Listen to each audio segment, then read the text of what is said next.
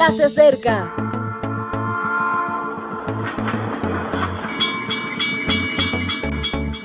Partimos ya.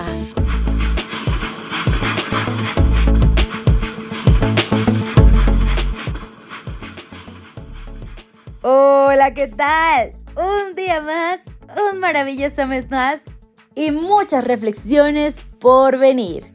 Comenzamos este podcast muy agradecido por tu compañía. Quien te saluda es Ale Marín y quiero aprovechar este espacio para agradecer de forma especial a todos los editores, publicadores y locutores y claro, escuchas de esta gran familia llamada Evangelike. Este mes comienza con la serie Fe y Carácter, la cual predominará sobre todos los temas que abordaremos este mes. Y así, Fe de verdad es nuestro título hoy. Y daremos lectura a Romanos 15:13.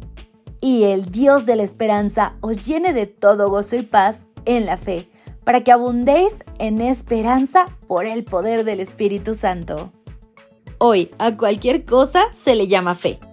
Fe tiene aquel que cada semana se compra su boleto de lotería porque piensa que un número mágico lo hará millonario, resolviéndole todos los problemas de la vida. Una fe con muy escasa probabilidad matemática de enriquecerse que, si se concreta, suele dilapidarse en poco tiempo. Fe tiene aquel que pone todas sus expectativas en un mismo equipo de fútbol o de baloncesto. Se siente abanderado de los éxitos de otros y vive la ilusión que solo se hace real en unos pocos. Fe tienen aquellos que ponen sus existencias en las cosas pensando que estos objetos los harán felices. Con el tiempo comprenden que las cosas son cosas y que la felicidad viene acompañada de otros requisitos. Hay sin embargo una fe de verdad. La fe de verdad nos permite creer lo que se ve y lo que no se ve. Tal condición nos aleja de las ilusiones y nos instala en la esperanza. La fe de verdad se fundamenta en las relaciones. Dichas conexiones nos permiten experimentar la grandeza de la empatía, de la variedad, de la confianza. La fe de verdad supera las ideas y se convierte en instrumentos de más fe. La fe de verdad mira a Jesús e identifica un carácter de verdad. Como afirmó Elena G. White, la fe en Cristo como Salvador personal dará fuerza y solidez al carácter. Los que tienen verdadera fe en Cristo serán serios, recordando que el ojo de Dios los ve, que el juez de todos los hombres pesa el valor moral, que los seres celestiales observan qué clase de carácter están desarrollando. En Hebreos 11 tenemos algunos ejemplos de personas, como nosotros, que pusieron su mirada en Cristo y fueron gente de fe. Y aquel Abel, hijo de Adán, podía ser tú mismo, Abel Sánchez o Martínez. Aquel Enoch podría ser tú, Enoch López o Diestre.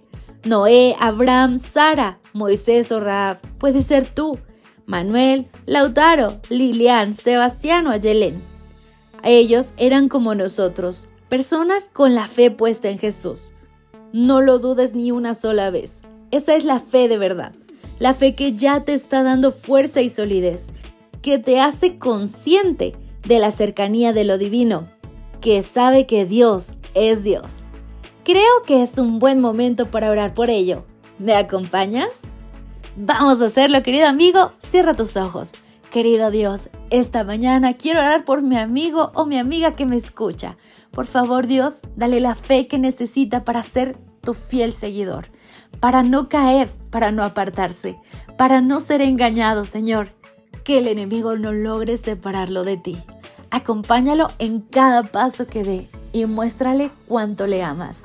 Que su fe crezca todos los días al ver cómo actúas en su vida. En el nombre de Jesús oramos. Amén. Me despido por hoy, querido amigo. Que Dios te guarde.